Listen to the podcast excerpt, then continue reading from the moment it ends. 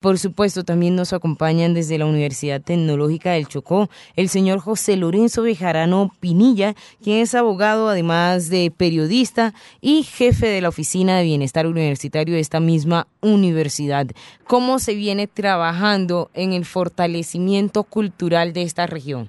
La verdad es que en el Consejo Departamental de Cultura, en esta oportunidad hay muy buenas energías porque se cuenta con participación importante desde jóvenes, que quieren hacer cultura, que quieren hacer aportes importantes aprovechando las tecnologías de la información y las comunicaciones, por ejemplo, pero también hay personas eh, veteranas que están dispuestas a aportar eh, su acervo, el acervo que les ha permitido alcanzar un reconocimiento en nuestro medio. Quiero destacar en particular la presencia de Leonidas Valencia Valencia, más conocido como Hinchado, un verdadero maestro de la cultura en el departamento del Chocó, un hombre que especialmente en el plano de lo artístico y concretamente en el plano musical le ha dado mucho nombre al Chocó y goza pues del reconocimiento no solo en el plano eh, regional sino también en el plano nacional, esto es básicamente en el Ministerio de Cultura. Hay muy buenas energías, como le digo, y hay una petición unánime que compartimos los diferentes integrantes del Consejo la semana anterior ante, ante la secretaria de Cultura, María Elena Romaña, y es la necesidad de trabajar en equipo, de darle constancia, de darle permanencia y sobre todo una periodicidad bien definida al Consejo Departamental de Cultura, porque los antecedentes indican que se hace la instalación, que hacen algunos trabajos aislados, pero no hay continuidad de los propósitos que se trazan en beneficio de todos los cultores del departamento del Chocó. En el plano de la Universidad Tecnológica del Chocó, debo decirle que se ha venido trabajando en términos de teatro, que se ha venido trabajando en términos de danza fundamentalmente. Hay allí una un grupo de danzas con mucha historia, con mucha tradición y trayectoria en la Universidad Tecnológica del Chocó que se ha visto renovado en el último tiempo porque la universidad es un sitio de tránsito para muchos, especialmente para los estudiantes, y en esa medida hay nuevos elementos que están dispuestos a formarse y seguir aportando. Por ejemplo, recientemente se hizo presencia en la noche afrocolombiana en Ciudad Muti, Bahía Solano, que es un escenario bien importante que reúne a gran parte de los cultores de la costa pacífica del Chocó especialmente. Desde el ámbito de la universidad, ¿usted ha tenido de alguna manera también la oportunidad de relacionarse con estos jóvenes eh, que están allí en ese proceso académico, señor José Bejerano? ¿Y cómo interpretan estos jóvenes que están desde la academia la realidad de este territorio desde la cultura? ¿Cómo ellos hacen ese, ese acercamiento de la cultura y la cotidianidad, señor José? Yo intuyo que ellos lo interpretan como un espacio de reafirmar identidad y expresar su libertad.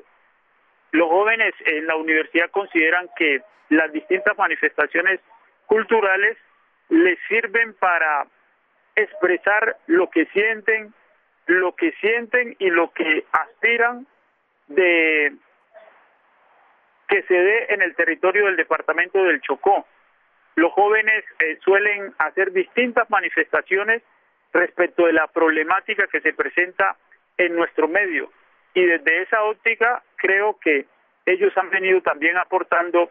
a, ese chocuanismo que vibra por que las cosas en esta parte del territorio nacional sean diferentes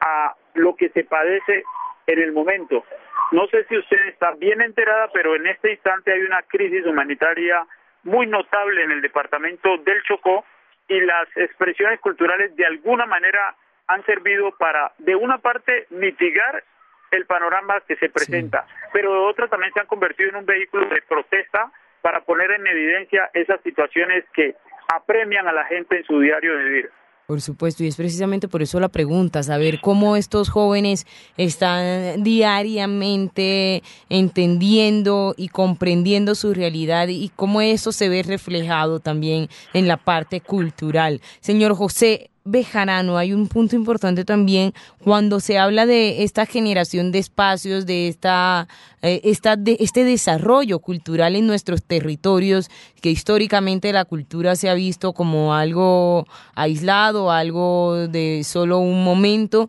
y en pocas ocasiones se les ha prestado eh, la atención necesaria. En este momento ustedes tienen una, una iniciativa interesante, dos iniciativas culturales fuertes y ese punto de gestión, señor José Bejarano, ¿cómo están haciendo ustedes para la gestión y la autogestión de estos procesos? Adelantando en la universidad eh, un proceso relacionado ya con la determinación, la materialización de la voluntad política de poner a caminar la Escuela de Artes del Pacífico. Se trata de un proyecto que corresponde a un acuerdo aprobado hace varios años por el Consejo Superior de la Universidad Tecnológica del Chocó, pero que estaba allí. En buena hora, el maestro hinchado, con el concurso del vicerrector de Extensión y Proyección Social de la Universidad Tecnológica del Chocó, el magíster Gilberto Paneso Arango, naturalmente con la venia, el concurso pleno del señor rector en punto del Comité de Bienestar Universitario, insisto, se tomó la decisión de poner en funcionamiento esta escuela de arte. En esa medida, el maestro Leonidas Valencia, más conocido como Hinchado, ha venido haciendo proyecciones y haciendo planteamientos para poder materializar lo que se tiene previsto. En esa medida las gestiones están orientadas no solo en el orden de disponer unos recursos, no obstante las dificultades que hay en la Universidad Pública Colombiana, sino el concurso del el Departamento del Chocó y del propio Ministerio de Cultura a efecto de poder dinamizar la iniciación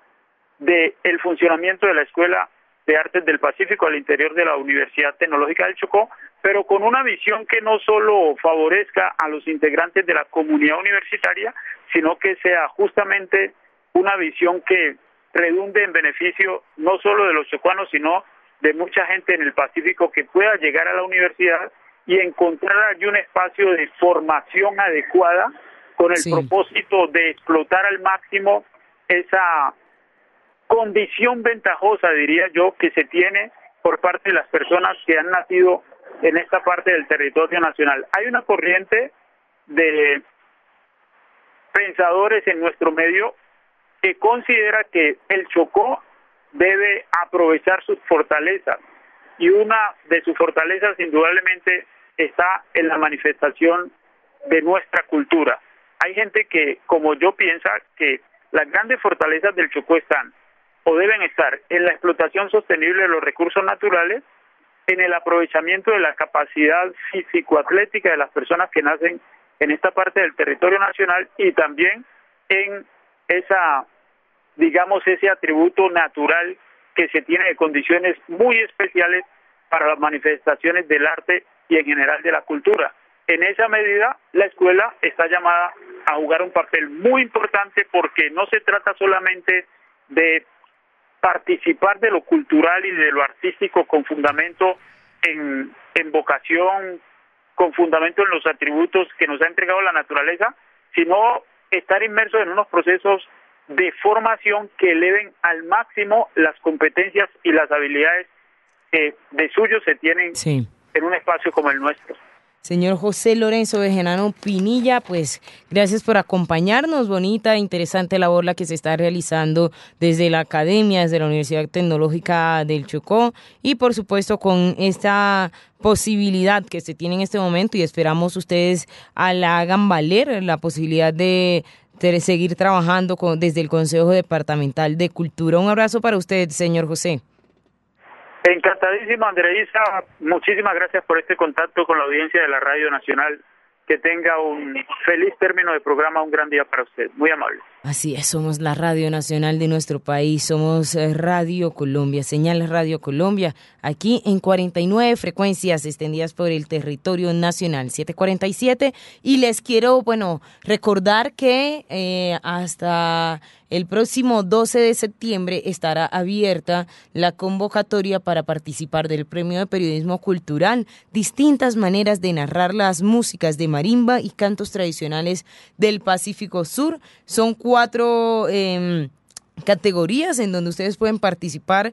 como periodistas, mejor crónica escrita, escrita, mejor eh, reportaje fotográfico, mejor pieza radial y mejor pieza audiovisual. Ahí les dejo el dato en el Ministerio de Cultura en la página www.mincultura.gov.co. Ustedes pueden encontrar información ampliada. 748.